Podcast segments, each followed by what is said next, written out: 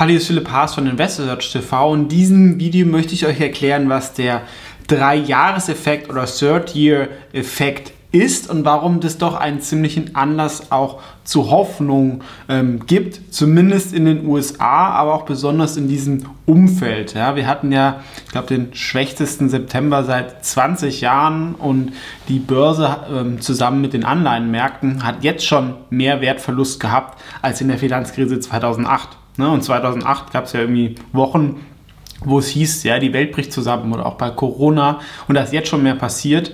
Und wenn man ehrlich ist, eigentlich ist es nur, dass die Zinsen ein bisschen äh, steigen. Die Wirtschaft in den USA ist ja weiterhin stark, ja, zumindest für die USA. Europa ist ein bisschen anders, dann natürlich da die Effekte aus dem Krieg.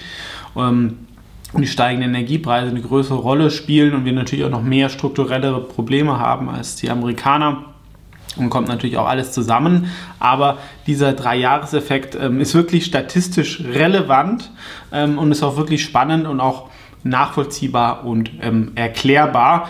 Und der tut zu einer deutlichen Outperformance für das nächste Jahr und auch für die nächsten zwei Jahre in den USA äh, führen. Zumindest ist das der Effekt, wie es ähm, seit den 50ern so war. Ich bin ja immer auf der Suche nach solchen Outperformance-Faktoren, die ich neben dem Stockpicking versuche ein bisschen auch zu nutzen. Habe ich auch schon ein Video dazu gemacht. Ne? Es gibt ja bessere Börsenmonate und schlechtere.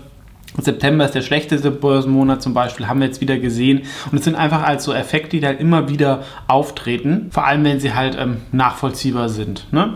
Was ist jetzt ähm, der Dreijahreseffekt? Das bedeutet, dass das dritte Jahr nach einer US-Präsidentschaftswahl extrem gut an der Börse läuft. Das liegt daran, dass nach zwei Jahren die Midterm-Elections sind, die jetzt in den USA bald kommen. Und das Jahr danach, ähm, wir sehen es hier, hat eine deutliche Outperformance. Also seit 1950 war dieses Jahr plus 18 Prozent. Normalerweise war die Rendite in Amerika 10 Prozent. Und jedes Jahr war positiv. Ja? Also das ist, ähm, gibt es ja schon hier einige Beispiele, also das äh, ist schon wirklich statistisch signifikant relevant und vor allem nach so einem schwachen letzten Jahr ist, glaube ich, halt die Wahrscheinlichkeit, dass das Jahr danach mit diesem Effekt nochmal stärker wird, deutlich größer, weil natürlich jetzt auch die Bewertungen ähm, günstiger geworden sind und der Markt einfach auch technisch überverkauft ist. Und was ist sogar noch bestätigt? Ähm, die Rendite auf zwei Jahre sogar 33 Prozent. Also ähm, ein Tick weniger äh, ist es dann das zweite Jahr. Aber trotzdem auch ähm, ist, diese Verluste werden dann auch nicht ähm, verloren gegeben. Woran liegt es jetzt oder was ist die Erklärung dazu? Ja, normalerweise verliert ja der Präsident in den Midterms seine parlamentarische Mehrheit oder wie es in Amerika so ist. Ist ja bei uns aktuell in den Umfragen auch so. Ne, kommt eine neue Regierung, dann macht man irgendwas, was vielleicht vielen Leuten nicht so passt. Und in den Midterms wird es dann oft so ausgeglichen. Und die nächsten zwei Jahre kann der Präsident dann oft gar nicht so viel mehr machen.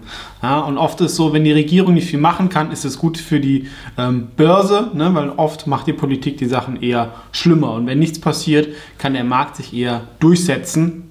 Und deswegen ähm, ist dann dieses dritte Jahr dann oft sehr, sehr gut. Und es gibt natürlich auch mehr Klarheit was danach dann passiert. Ja, Wenn es zum Beispiel halt eine klare Mehrheit geben würde, vielleicht ähm, können dann auch Sachen umgesetzt werden. Ähm, wir sehen hier, wie gesagt, nochmal diese Grafik, ähm, finde ich schon sehr beeindruckend, ähm, dass es halt wirklich jedes Jahr so war und ich könnte mir halt vorstellen, dass es nach diesem starken Abverkauf, dann nach den Midterms Elections, hoffentlich schon ein bisschen früher, ähm, dann wirklich deutlich nach oben geht. Aber aktuell ist der Markt natürlich noch ziemlich im Stress ähm, und sind noch ein paar Wochen hin. Aber das sollte man im Hinterkopf behalten, ähm, dass eigentlich dann, dann die Aussichten danach statistisch auch ganz gut sind, vor allem wenn halt dann so viele Faktoren wie Bewertung, Momentum, technisch und solche saisonalen Faktoren oder Outperformance-Faktoren zusammenkommen.